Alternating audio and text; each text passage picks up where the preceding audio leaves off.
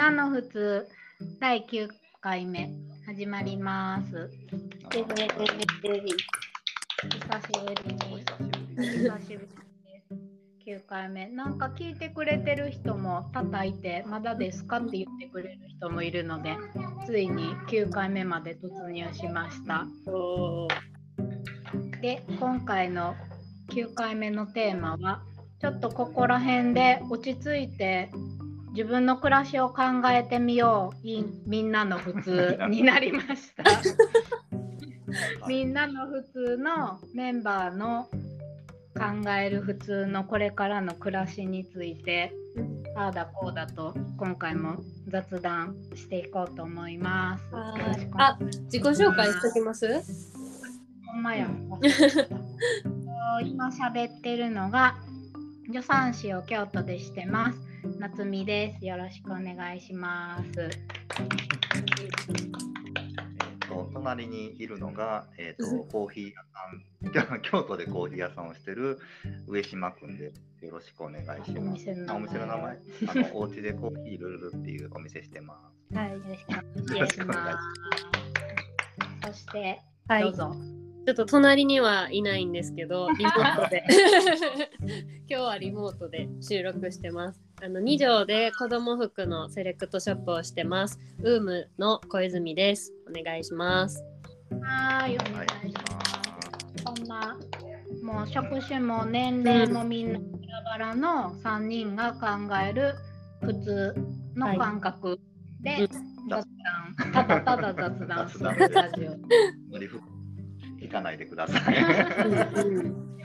みんなこういう感覚、みんなの普通っていうのはなんで始めたかっていうのをまたうん。ここでうん。改めて落ち着いて暮らしを考えるっていうので、なんでみんなの普通っていうのにしたかっていうと、まあ、私が普通っていうのがなんかおかしいっていう話やったかな。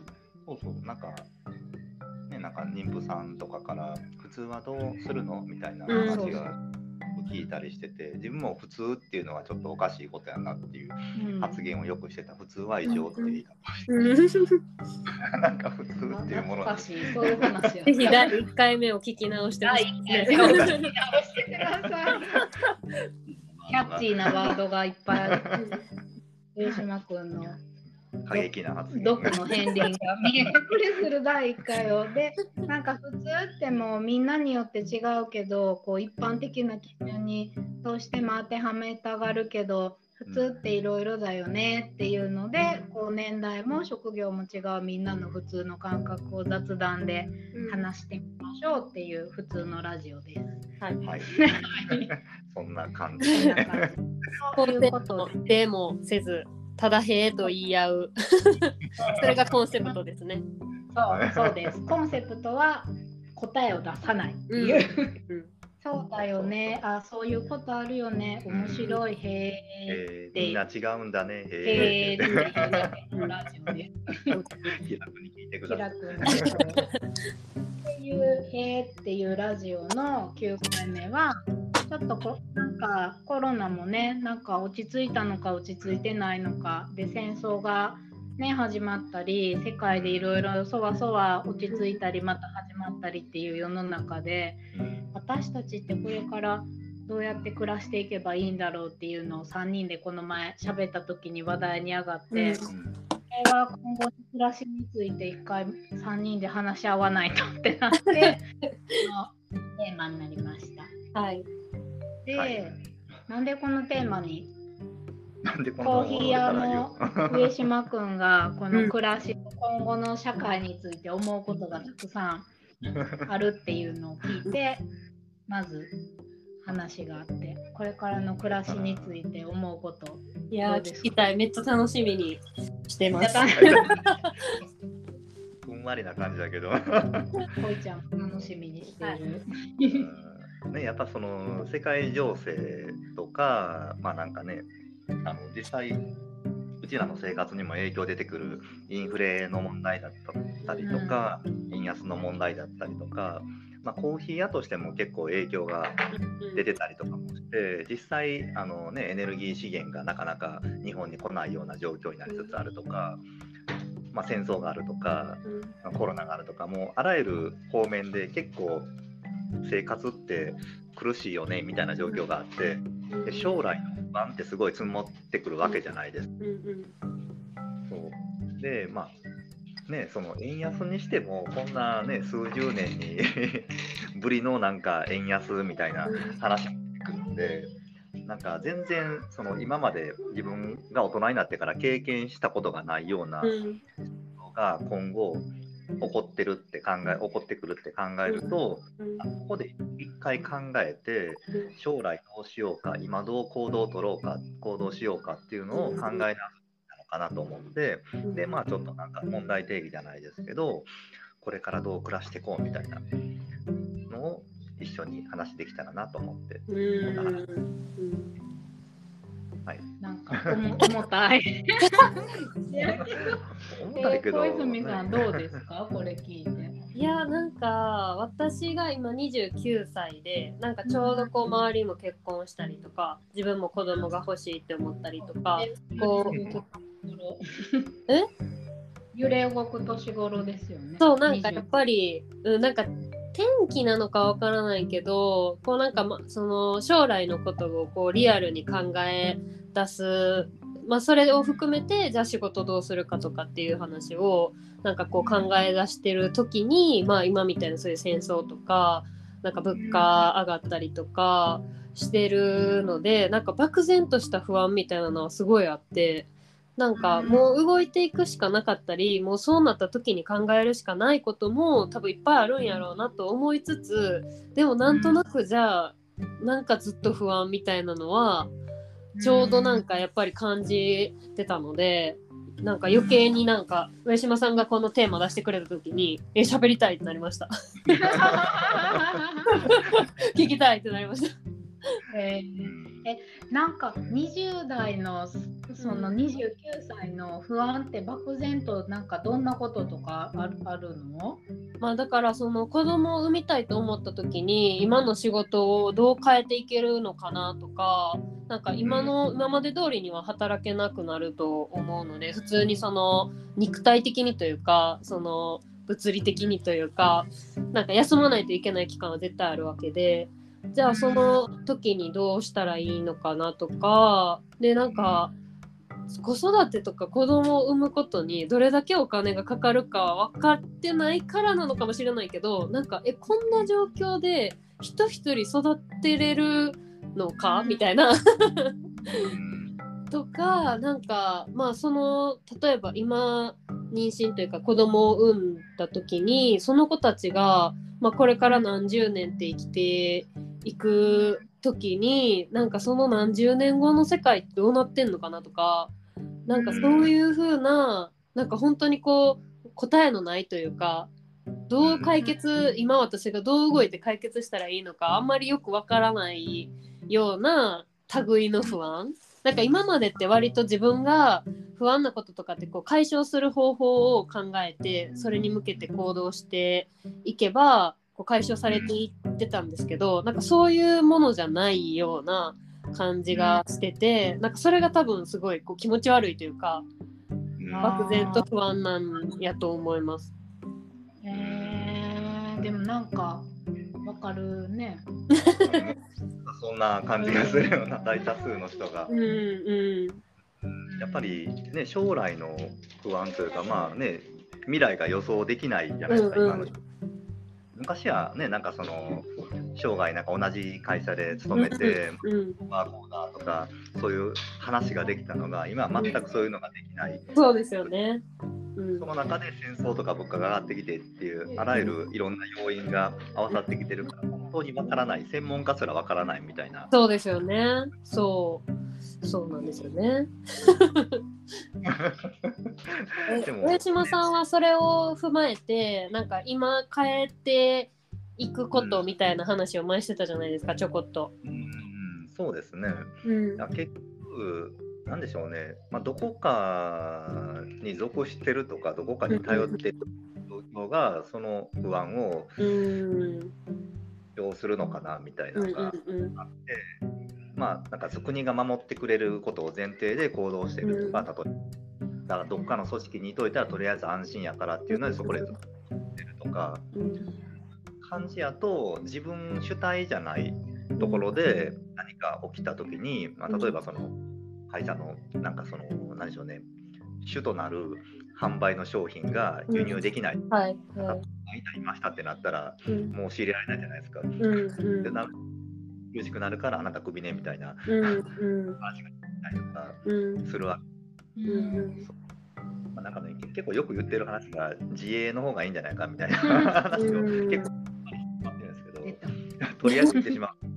まあ、うん。まあ、それが一番いいわけじゃなくて、まあ、なんでしょうね、あの変化に適応できる組織にいるとか、うん人のいいところは、何かあった時に自分ですぐに動ける行動したりとか、ビジネスモデルをなんかその時々で変えれるっていうのが一番メリットなんですうんよね。うんうんうんなるほど。それは結果的に自営がやりやすいってことですよね。自営が、まあ、自営はそういうのができるってうんいうのはうん。あるので。うん的に自分の働き方、自分が欲しい収入から自分のビジネスを見つけたりとか選んだりとかして働くのが自分は自営やと思ってて、稼ぐとか、まあ、そういう意味合いもありますけど、うんうんまあね、うん自分らしく働きたい人が自営やってるっていう。うん。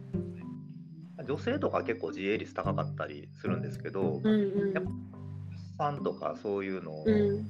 で、やっぱそのキャリアがちょっと一旦うん。途切れてしまう人がいたりとか、うんなんか一回考え直すタイミングがあったりから自営率が高いとか言われてて、うんなるほどだからね、そういう、ね、思い立ったらやったらいいんじゃないかみたいな 言ってしまう。小泉さんでもまあ半分自営みたいな感じですもんね。うん、まあ勉強してさせてもらってるっていう感じですね。うんどうですか自営。うー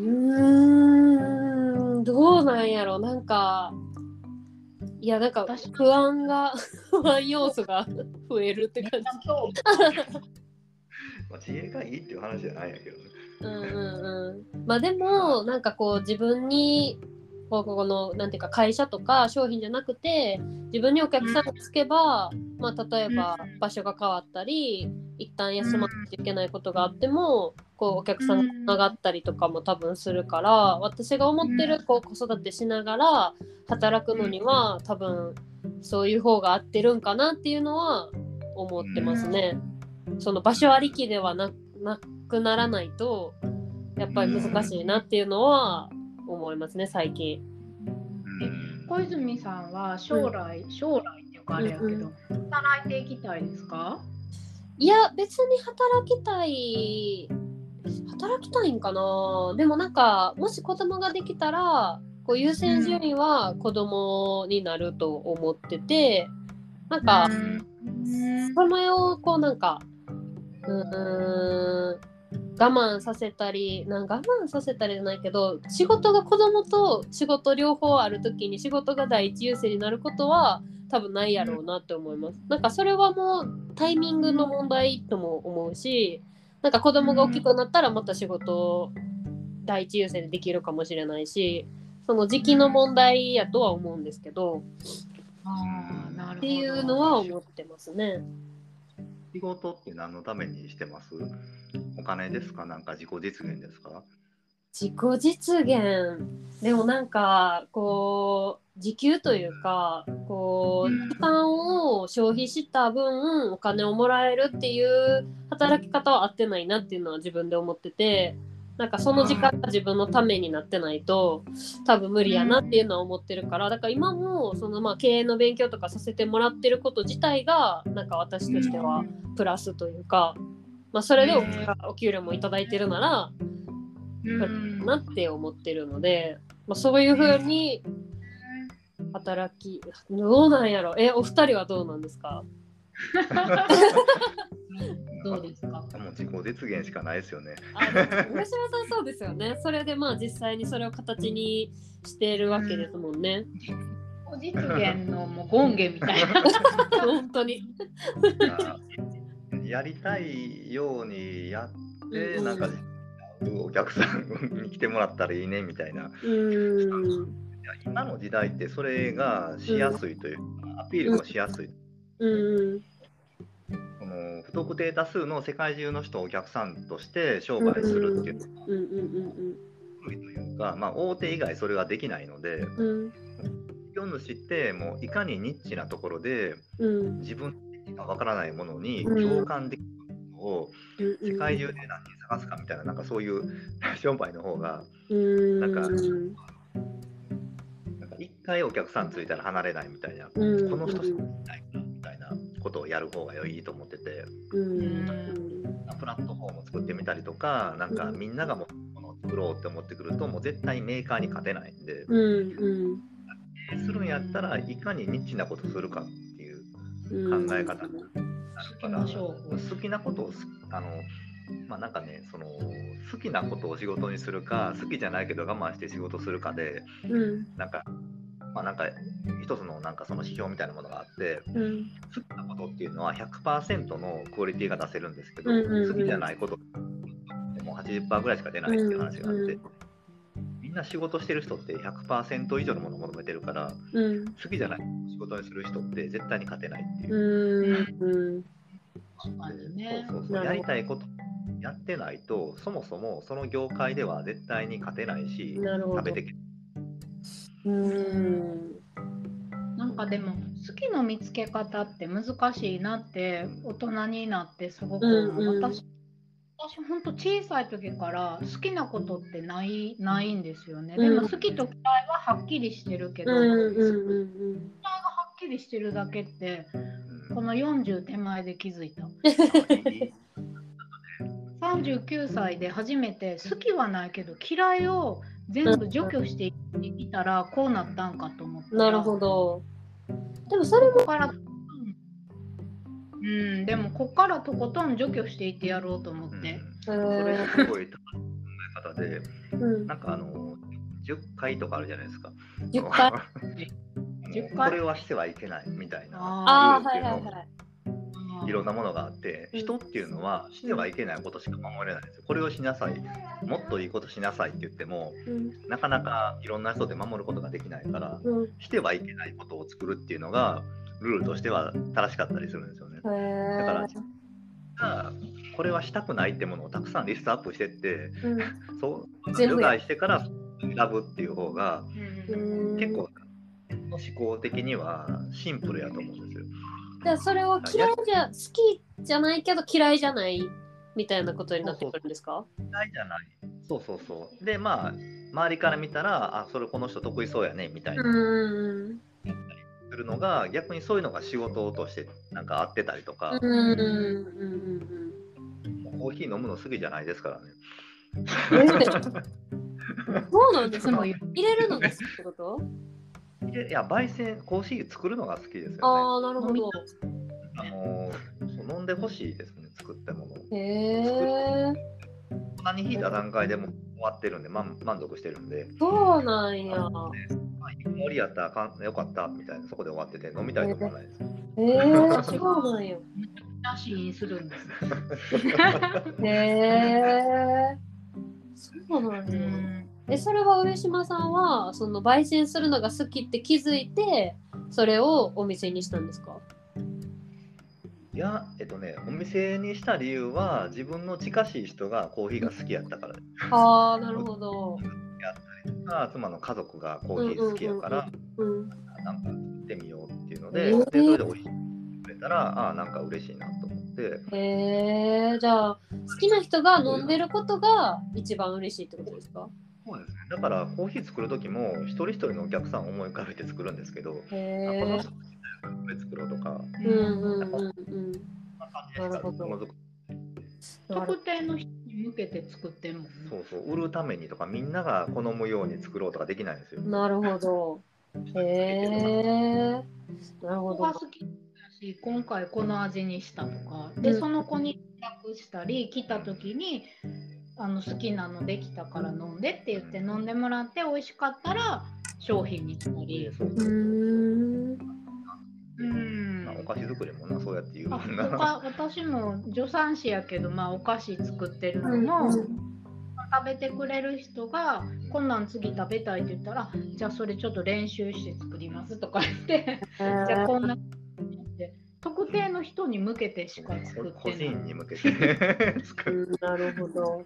でも確かにそれで変化させていけるところが強みってことですよね。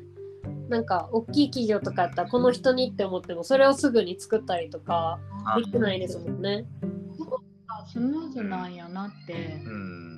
そうそう。た。大量生産じゃないし、うんうん。まあこの一人一人に向けて何かしたいってなるから、うん。まあその入れる時でも、まあ、お客さんのなんか世代を見てみたりとか、うん高いなとかやったらあのコーヒーのドリップする温度を1度2度単位でちょっと調整したりとか、うんまあ、一人一人なんか好みがあるからそれに合わせて入れるとかいううんのをします。なんかどうやろう接客やったら普通やんな。知らんそう接客 まあ偉そうに言うことじゃなと。ちょっと手で出した。みたいな感じで言ってるけど。あーなるほどな。え小泉さんなんか思ってやってることあります？仕事で。え接客でってことですか？うん。うーん。でもなんかこの場所に来てくれてるからなんかとにかく、なんていうかそこにいる時楽しくいてもらいたいって思うからなんか私だからあんまりこうなんか押せないんですよね。押して売れないんですよね。なんか そうそうそう、まあ、別にそれでもいいかなとは思ってるんですけどうん。なんかそれでこうお店を大事にと思ってくれる人が増えたらいいなと思っててその人たちがきっとなんか通販で買うんやったらうちのお店で買おうって思ってくれてると思うしそうなればいいなとは思ってますね。せっかくその場所に来てくれてるのでなんかうん空間にいる間楽しく過ごしてほしいなとはめっちゃ思いますね。なんか一人一人を大事にする感じはうん。なんかマックンとの共通点なんでしょうね、うん。来てくれる人は。うん。でなんか話戻りますけど、うん。うんその子供が生まれてからね働き方の話でうん。なんか子供を優先、まあ、一番にしたいなって思うけど、うん。やっぱりこう組織にいるとできひんなって感じます？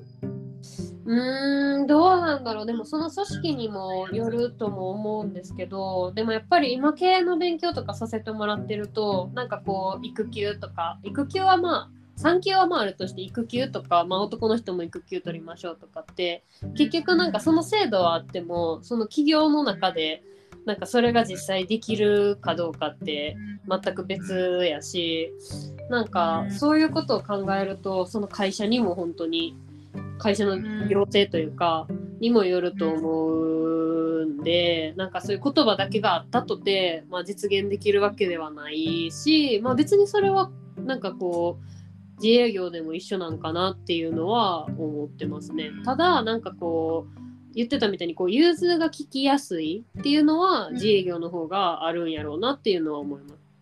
なんかこう絶対ここからここまでとかじゃなくてここの今のうちに働けるから働いといてとか別のとこで休むとかなんかそういうやり方は多分できるんやろうなっていうのは思いますよね。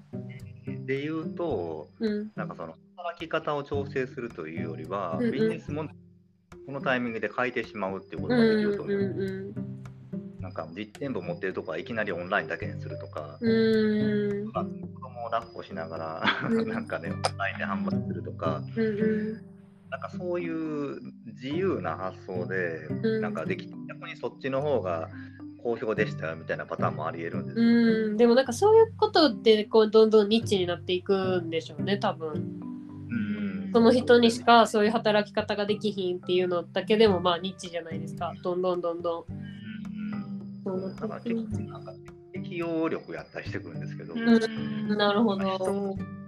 適応さえあればどんな働き方してても絶対お客さんついてくると思うんですよね。うんうんあもうすぐ応援してくれると思うし、うんうん全然そうそう自営自営の場合はそういうのができるっていうのがすごいメリットやなと思って、うんね自由にもう全てを変えてしまってもいいんじゃないかっていう。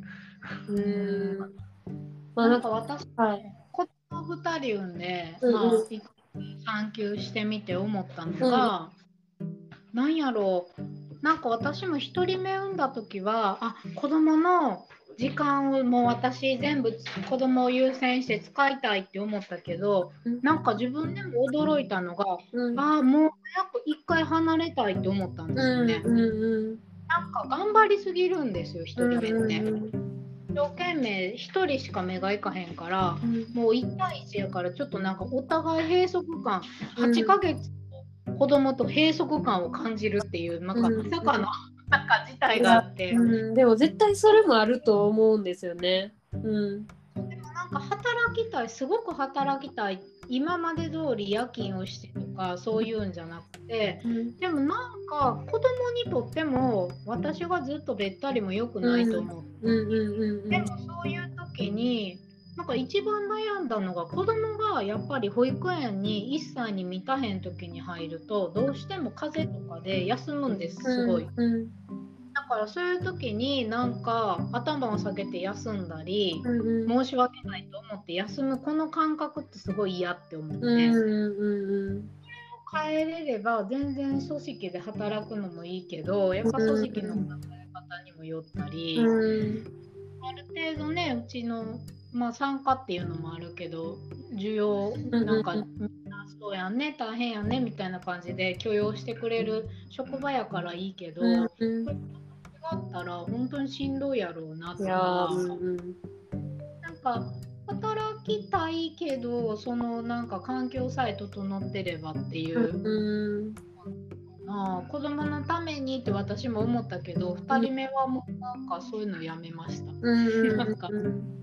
いやなんかそれはすごい思いますね。なんか多分親が楽しく生きてることがきっと子供にとってもいいからなんか働きたいなった時にこう自分のいいようにというかあのベストな働き方ができる環境を作っときたいなとは思いますね。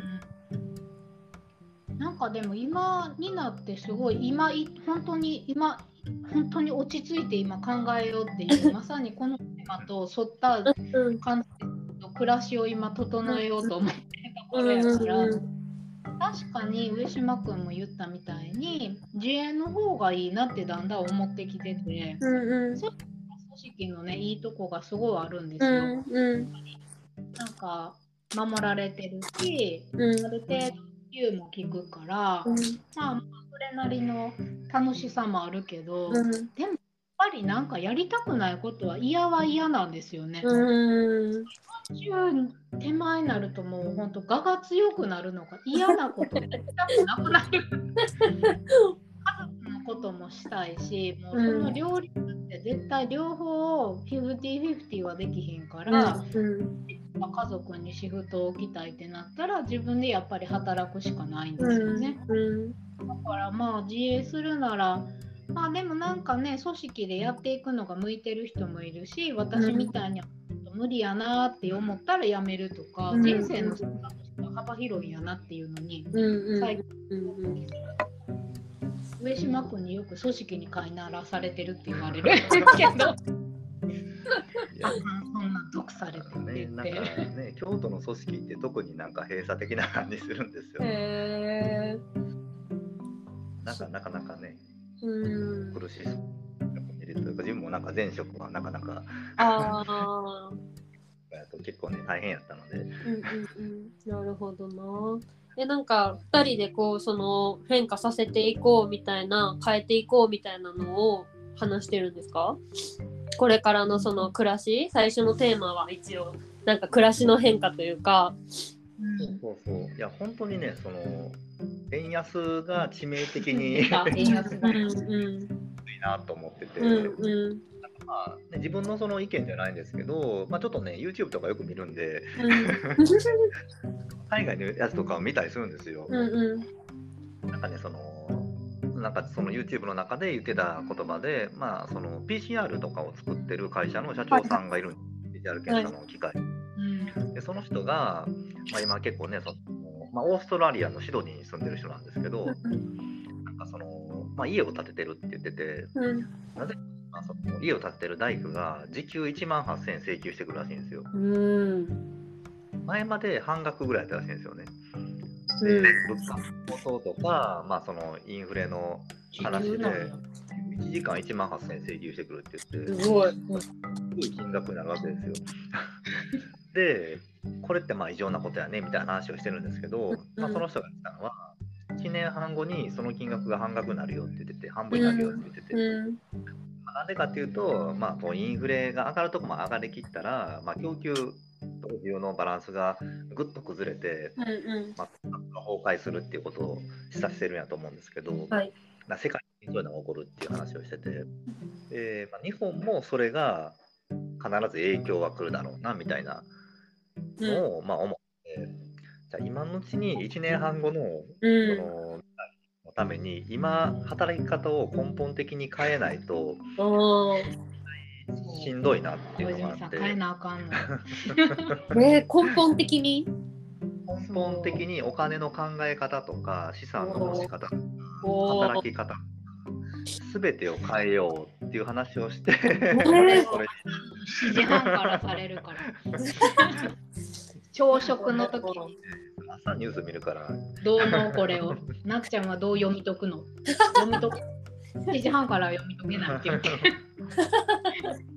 一回考えたいです。ねまあ、自分のそこに主観がなかったりとか、まあ、人が言ってることをそのまま言ってるだけなんで、まあ、なんか想像の域は出ないんですけどうん。ただ可能性をがあるだろうなっていう感じる状況が、まあ、うん。周りにすごい。うんうん。アメリカはなんか金利上げてる中で日本は金利上げないような状況にして、まあ、インフレがちょっとずつ進んでるみたいな。うんうんアメリカでいうと8%ぐらいのあのインフレが平均で上がってて、ものによっては10%か20%ぐらい上がってて、その貧富の差が激しいんで、アメリカって。だから貧困層が生活がすごい苦しくなってるってうんいうのがある。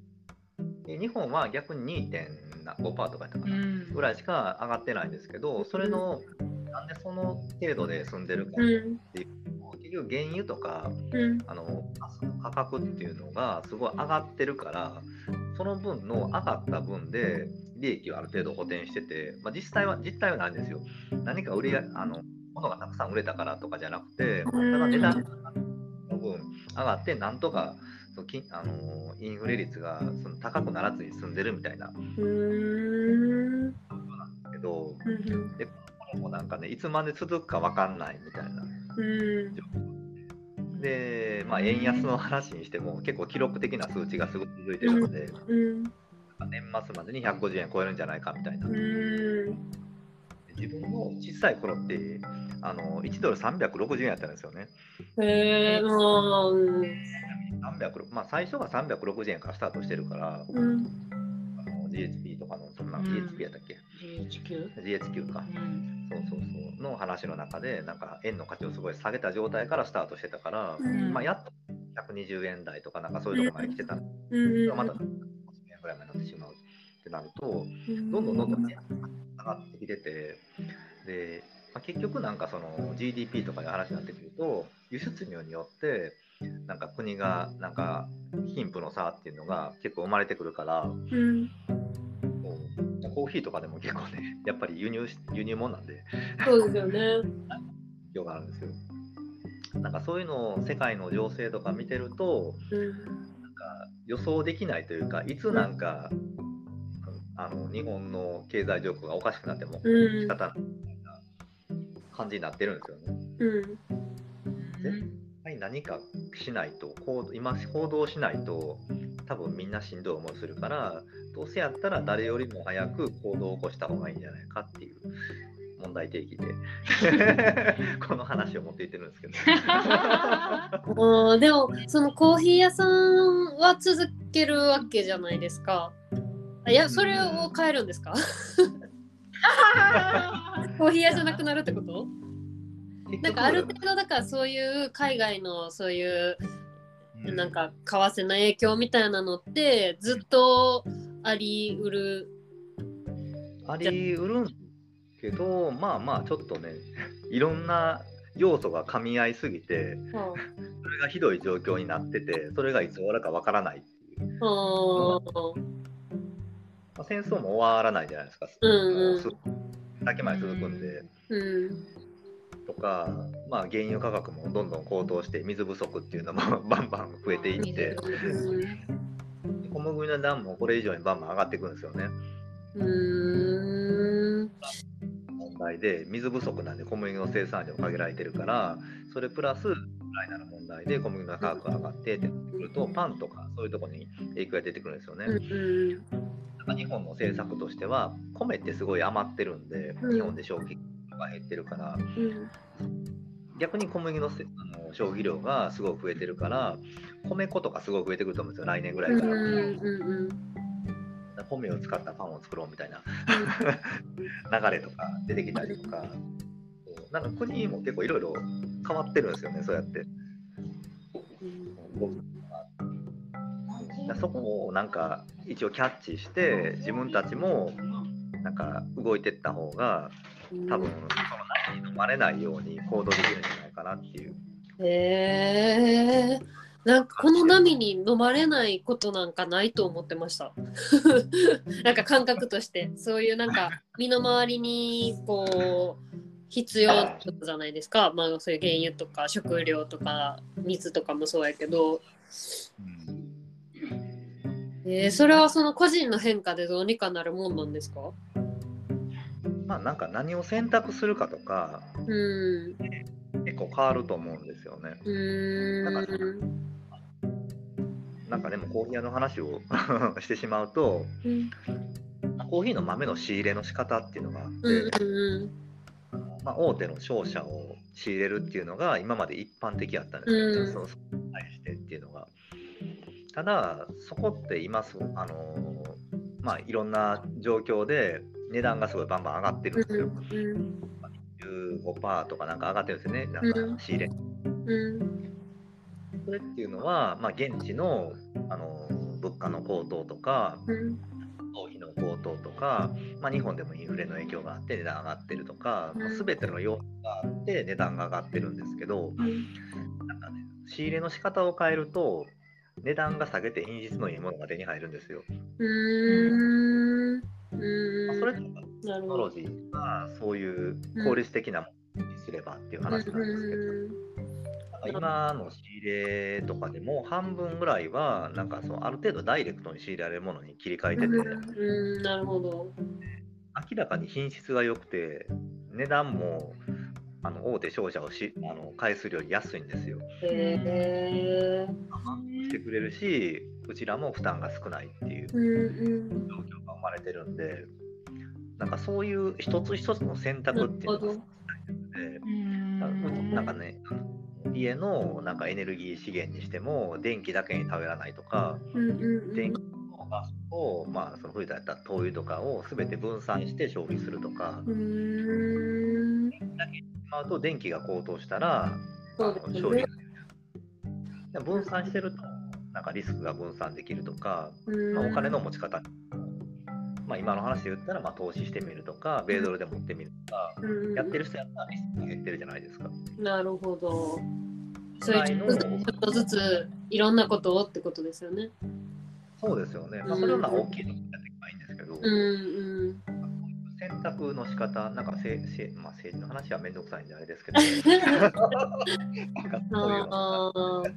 なるほど。でも確かになんかやっとこの年になってやっぱりなんかこの自分のお金がどこでどういうふうに使われてるのかっていうのがやっとこう実感し始めたというかまあなんかこの例えば単純にこうクレジットカードを使ってるけどこれってカード会社に何パーセントか言ってて例えば上島さんのところでコーヒー買うんやったら現金で渡した方が直接そのまま入るよなとかなんかそういうふうなことを考えれるようになってきたからこそなんかそういうなんか将来のこともうん。多分本当に考えて選択しないといけないんですよね。それを多分そのなんか起こってからじゃなくてその前から考えとかねばっていう話ですよね。上島さんが言ってはるね、それ言ってくれなくて、うん。その例えばそのどこの銀行にお金預けてるか問題とかもあるじゃうないですか。んうんなんか銀行によってはそれが戦争の材料に使うんわれてるとか、うんうんそういうリストがあるんですよ。うんうんうんここにはなんかそういうとこ選択し始めるとまあいやなんか大変なんですけど まあでもなんかその意識って結構大事ですよね。まあその預けてるのがいいのか投資の方がいいのかとかもそうやけど、まあ、せっかくこう頑張って働いたお金だから、そうそうそうえーでも私すごいなと思いました今。小泉さんの話聞いてて。上島君じゃなくて なんかでも29歳の時にそんなに何かを選択してやらないとって私多分29の時って転職してやって何も考えてなかった。ただただ生きてた。いやただただ生きてるんですけどねなんか。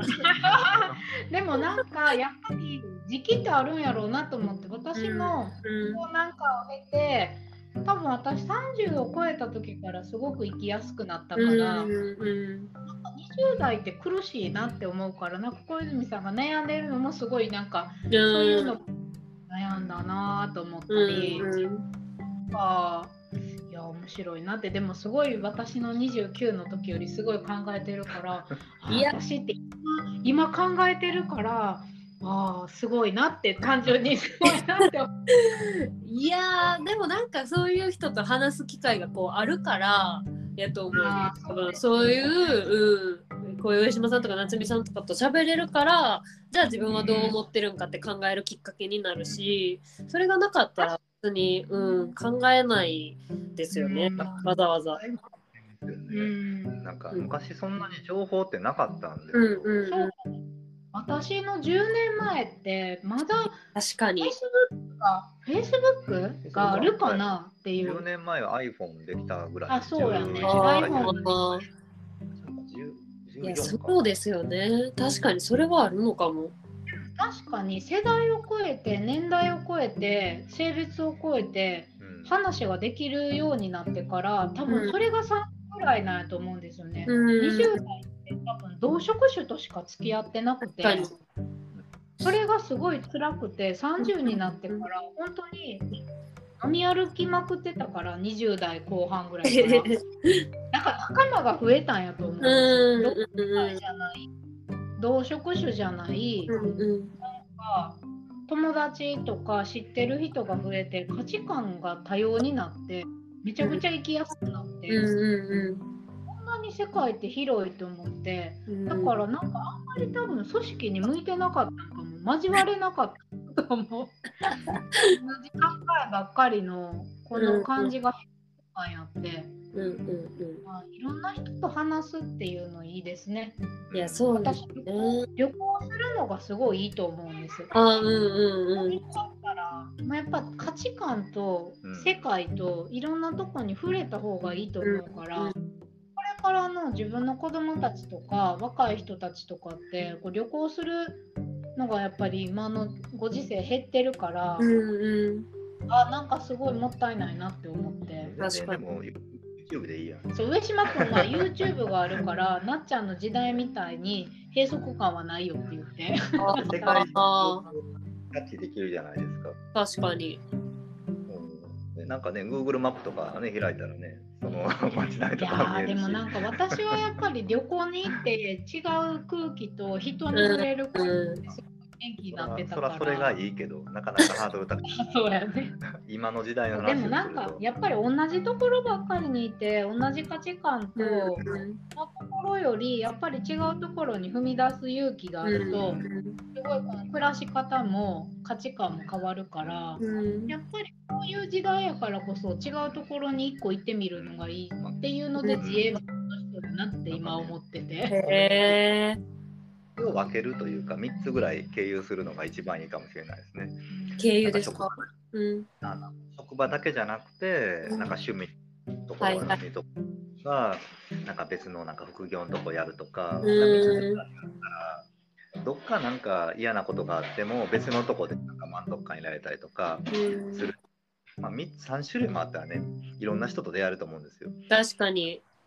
なんかそのねその自分が本業としてる仕事がなんか明らかにおかしいなみたいなうん。苦しいなみたいな状況だったとしても、あもう一個あるからいいやみたいな、ね、うん。そっちの方にポンっていくあなんかそういう発想とか思考ができるからなんか一つだけでなんかここだけしかないんだみたいな感じでやってしまうと結構しんどいのかなと思いますよね今の時代とかと。しかもなんかなんか変変やぞっていうのも気づけなくなりそうですもんね。なんかそのそこだけに言ってるとなんかもうそんなもんなんかなって思っちゃったりとかするけどこう違う人とかと話してたらあやっぱ変やなとか変えなあかんなとかって思えるから。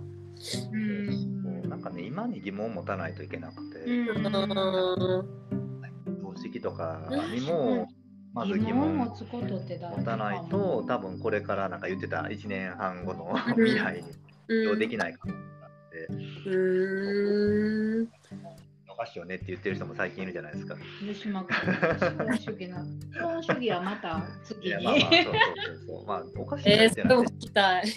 ずっと喋る資本主義へえなんかこのラジオのラジオっていうかこのメンバーの好きなところは本当に全然違ううんなん。か団体にいるのがやっぱり面白い。うんうんうん。確かに。こんな価値観の人とそうだねって言ってくれる人と話すのがいい。こう討論してこう打ち負かそうとするんじゃなくて、うんうんあへーってただ言うっていうこの関係のコミュニティがみんなもっと増えれば確かに。なーって思うけどなんでできへんねん。なんか暮らしの中にこういうのがあればなんかすごい楽しいやろうなって思って。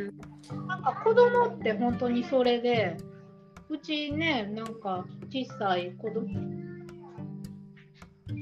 子供がいてなんかいろんな価値観に触れれるからやっぱ毎日思ってうんうんそうなんかいろんな人とね触れるのがいいですよね。確かに。でも私も本当大学が芸大でそういうなんかアートっていうジャンルというかまあなんかそれぞれが思うことをアートっていう手法で表現しないといけなかったんで本当にそれぞれみんな違うんやなっていうのも分かったしでそれプラス子供とも関わってたからもうなんか全員ちゃうやんっていうのをもうめちゃくちゃこうストンと腑に落ちた瞬間があってなんかそれが何のきっかけやとか覚えてないけどあもう全員ほんまに全部違うんやなって思えたから確かになんか違う意見を聞くのも楽しいし違う人と喋るのも楽しいしなんかもう聞きたいってなるんですよね。なんか上島さんとかの話とかもやっぱ私と全然違うし夏美さんって割と似た感じなんかフィーリングが似た感じなんですけど上島さんは私と全く違う視点を持ってるからやっぱそれもめちゃくちゃ面白いな聞くのが。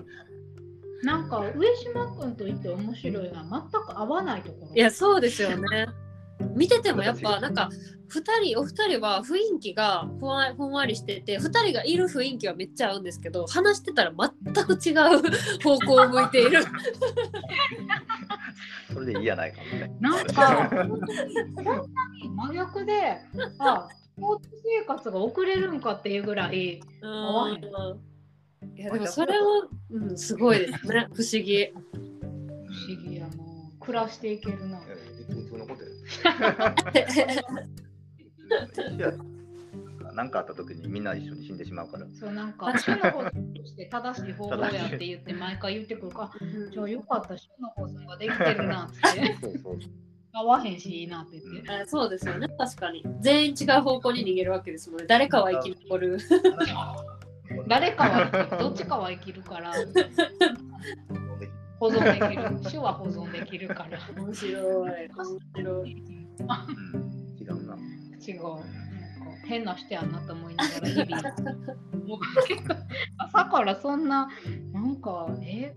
何？小麦が高騰してこれがどうやとか。言っていやみんな興味ないってって言って なっちゃん興味あるやろこれみたいな。いやなんかそんな朝から興味ないけどなそんなことやめよご飯食べようよみたいな。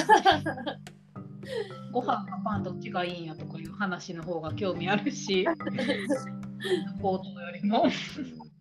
面白いですね。しね。どうなっていくんやろうね。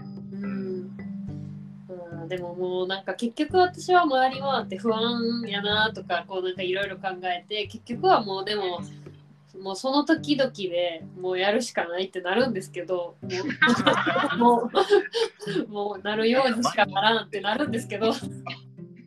前もってできることはやった方がいいんじゃないか。そうですね。こんなに話してできることやっとこうよみたいな。確かにえそれはあの随時ちょっと相談させてもらいます。個人的に。個人的にも相談させてもらいます。答えがないもうそれぞれ違うから。ね、でもなんかどう生きるかってなんか個人の価値観にすごいよるから。うん自分で考えて選択して決断するっていうのが必要な時代。なんか。周り大大多数がやってるから同じことをしよううんと大変な思いするんですよ。選択しなくてもこれが正しいんだって決断して行動しないと生き残れないような時代なので、うん。なるほど。なんかなんか将来見据えた方がいいんじゃないかなみたいな思いますよね。本当にみんなの普通って自分でみんなのふみんなに合わせなくて自分の普通に合わすっていう。なんかそっかでも変化。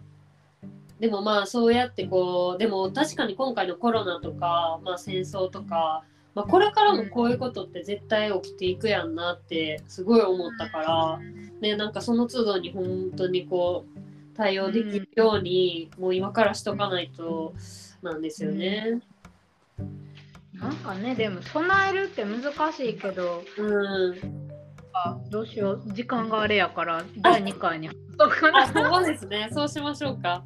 じゃあ一旦第1回は第1回じゃ第9回は。じゃあ暮らしの前編でで 一旦終わります はい。二部。二部構成 二部制にしましょう。